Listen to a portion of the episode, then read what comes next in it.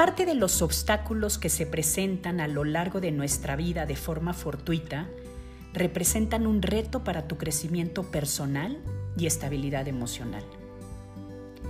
Es más fácil caer en el engaño de buscar nuestra paz interior en personas, cosas, vicios o superficialidades que solamente representan una felicidad a corto plazo. A través de estos espacios de reflexión te compartiré las herramientas emocionales que me han funcionado a lo largo de 30 años de experiencia en desarrollo humano. Soy Tere Cantú y te invito a que juntos logremos vencer los obstáculos para que recuperes tu libertad emocional.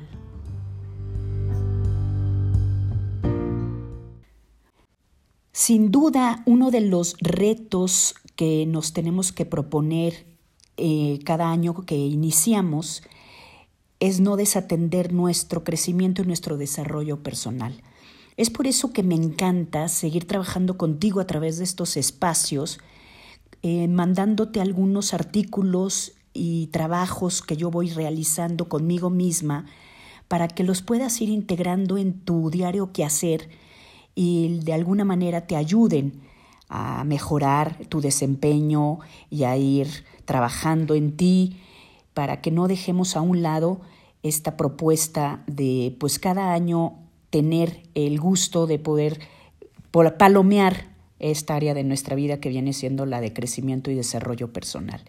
Por eso hoy te quiero compartir este artículo que me encantó de Francisco Ugarte, en el que nos va a ir ayudando a clasificar eh, cómo es que una persona llega a la madurez. Y entonces lo primero es que vamos a definir el término de madurez como un estado de la persona que ha alcanzado un determinado grado de perfección o plenitud en su desarrollo correspondiente a su edad cronológica. Lo cual quiere decir que cuando nosotros vamos cumpliendo años, y esto nos sucede pues cada que vamos viendo pasar, le damos una vuelta completa al sol, tenemos que ir mejorando en este desempeño y en este crecimiento justamente para que nuestra edad biológica y cronológica esté acorde a nuestra madurez y a nuestra eh, realización como personas. La inmadurez, por el contrario, se caracteriza a quien no ha evolucionado lo suficiente para conseguirlo, porque, por ejemplo, no ha adquirido aún las cualidades que serían propias en sus circunstancias. Entonces, por ejemplo, ser inmaduro el adolescente que actúa como un niño carente de toda responsabilidad, o el adulto que es incapaz de dominar sus emociones reaccionando como un adolescente. Este es un ejemplo de inmadurez y que lo vemos mucho ahorita en esta sociedad. Ordinariamente, cuando se habla de madurez, se le suele entender principalmente a la madurez psicológica o emocional y así se considera maduro una persona estable en sus estados de ánimo o quien posee empatía y se relaciona bien con los demás. No cabe duda de que esta madurez psicológica centrada especialmente en el campo afectivo de la personalidad es fundamental y relevante. Sin embargo, no es la única madurez a la que estamos destinados y que podemos destacar. Hablar de madurez integral significa preguntarse por todos aquellos ámbitos que forman parte de la madurez de la persona. ¿Cuáles son y cómo los descubrimos? Y el camino que tenemos para acceder a ellos que puede tener dos momentos. Primero, la pregunta por la estructura de la persona, es decir, por aquellos elementos que la constituyen esencialmente y cuyo desarrollo dará lugar en cada caso a un diverso aspecto de madurez. En segundo lugar, la pregunta por las relaciones de la persona consigo misma y con otras realidades, de las cuales derivan otros tantos ámbitos en los que es preciso desarrollar la madurez para completar el conjunto que dará lugar a la madurez integral.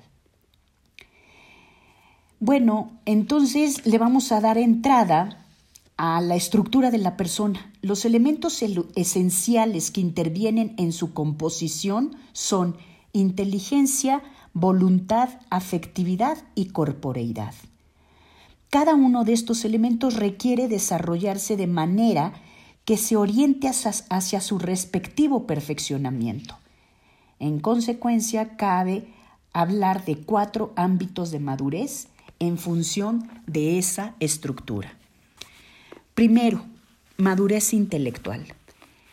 La función propia de la inteligencia es conocer la verdad con objetividad, de manera que la madurez en este ámbito consistirá en adquirir un conocimiento verdadero sobre aquellos posibles campos de la realidad que a cada quien le corresponde conocer según sus circunstancias.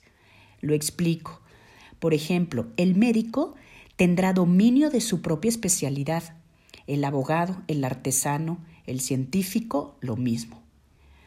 Pero además existen aspectos comunes para todos que corresponden a la inteligencia, conocer y que forman también parte de esta madurez intelectual como serían respuestas a las preguntas importantes de la existencia, por ejemplo, ¿qué es la persona humana? ¿Qué sentido tiene la vida? ¿Cómo se consigue la felicidad? etcétera. Quien tiene claridad sobre estas cuestiones ordinarias tendrá también convicciones sólidas, criterios seguros para guiar su conducta a corto y largo plazo, con una visión objetiva del momento en que vive. En cambio, la confusión o la superficialidad sobre las cuestiones importantes de la vida y la subjetividad para juzgar las circunstancias serán manifestación de inmadurez intelectual. Este me encantó porque nos aclara a qué, qué pretendemos cuando buscamos la madurez intelectual y cuáles serían los síntomas de la inmadurez intelectual cuando hay confusión o superficialidad sobre las cuestiones importantes de la vida. 2. Madurez de la voluntad. Una voluntad madura se caracteriza por dos notas principales, ser buena y fuerte. Es decir, está orientada habitualmente al bien objetivo, contrario al egoísmo o al capricho, y tiene el vigor suficiente para actuar como quiere, por contraste con quien no puede porque carece de fuerza de voluntad. Esta madurez requiere seguir un proceso de desarrollo mediante actos buenos que frecuentemente requieren esfuerzo y que paulatinamente irán haciendo a la voluntad buena y fuerte. En este camino juegan un papel importante las virtudes, hábitos que proporcionan precisamente esas dos características.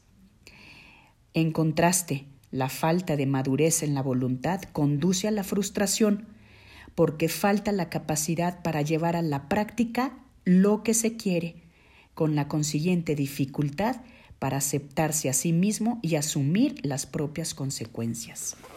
Esta también me encantó porque nos dice a dónde nos lleva una voluntad madura que se caracteriza por ser buena y fuerte, a dónde nos lleva también una voluntad inmadura, que es a esta falta de capacidad para llevar a la práctica lo que se quiere. Importante esta madurez. La 3. Madurez emocional. Más difícil de formar, que de formar que la inteligencia y la voluntad es el mundo de los sentimientos y las emociones, porque el camino es menos claro. Yo me doy mucho cuenta de eso cuando trabajo en mi consultorio. Qué difícil es manejar el mundo de las emociones porque es un camino menos claro. Pero continúo. Para la formación de la inteligencia, el cauce suele estar más definido, el estudio, la reflexión, el análisis, etc. Lo mismo para el desarrollo de la voluntad, la orientación al bien, el esfuerzo mientras que determinar la vía para la madurez de la afectividad implica atender y conjuntar diversos factores que la constituyen o influyen en ella, que son los genéticos, los familiares, los educativos, etc., y que difícilmente se sistematizan. En buena medida, la formación de los sentimientos y emociones se adquiere por contagio, en la convivencia con otras personas, especialmente en la familia aunque ciertamente el apoyo de una voluntad y una inteligencia bien formadas ayudarán de manera importante a la maduración. ya que la madurez emocional consiste en buena medida en el autodominio y en la capacidad de encauzar positivamente, que no significa reprimir, las emociones. También los valores estéticos favorecen considerablemente la madurez emocional porque el contacto con la belleza modula los sentimientos. 4. Madurez física. El cuerpo juega asimismo un papel importante, aunque no el principal, en el conjunto de la madurez de una persona. Mente sana en cuerpo sano, solían señalar los antiguos. La madurez del cuerpo será lógicamente relativa a la edad, pero en todos los casos puede decirse que la madurez está relacionada con la salud y el buen funcionamiento del organismo. Ciertamente, aunque haya situaciones que no dependen de la persona, por ejemplo, una enfermedad inesperada, un accidente, el paso de los años, etc., el cuidado razonable que se ponga en el buen estado del cuerpo mediante el ejercicio, el deporte, la alimentación balanceada, la atención médica oportuna, etc., colaborará a la madurez física para lograr este objetivo. Cabe destacar la repercusión negativa que el descuido del cuerpo puede tener en la mente, por ejemplo, cuando la falta de ejercicio físico conduce a un cansancio crónico del que es difícil recuperarse. Saber descansar, por lo tanto, es un arte que vale la pena tener en cuenta.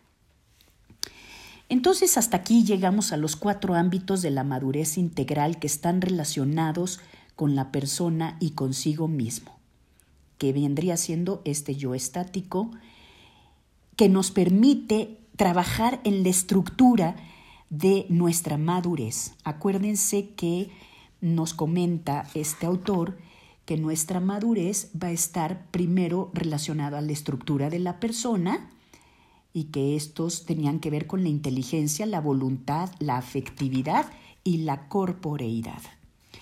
Me encantó este artículo en mi siguiente podcast vamos a ver ni más ni menos eh, el tipo de madurez que continúa, que viene siendo la madurez de nuestras relaciones y de nuestro trato con nosotros mismos, que es también muy importante y es fundamental justamente para llegar a la madurez integral que todos aspiramos y tener una vida más plena.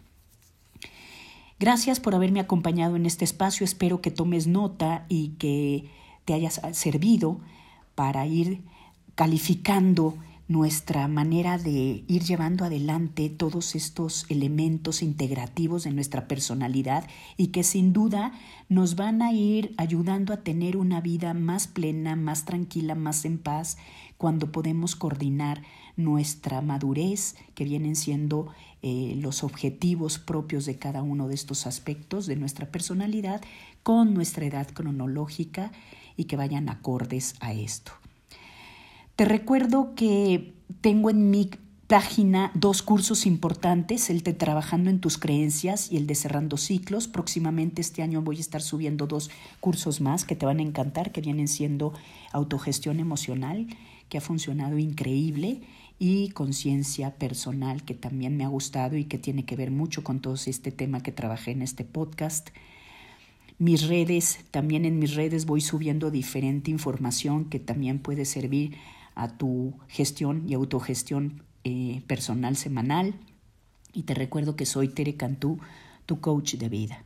Que puedas detectar, ya sea en tu persona, en tu vida familiar, en tu vida de pareja, con tus hijos o inclusive también si eres emprendedor con algún negocio, y que cheques en dónde perdiste el rumbo y qué hiciste para no retomarlo y convertir ese fracaso en un aprendizaje para poder revertir el efecto de entender y recomponer. Qué gusto que hayas estado otra vez aquí conmigo. Vamos a seguir haciendo todo este trabajo que me fascina, que me fascina llegar hasta ustedes de diferentes maneras.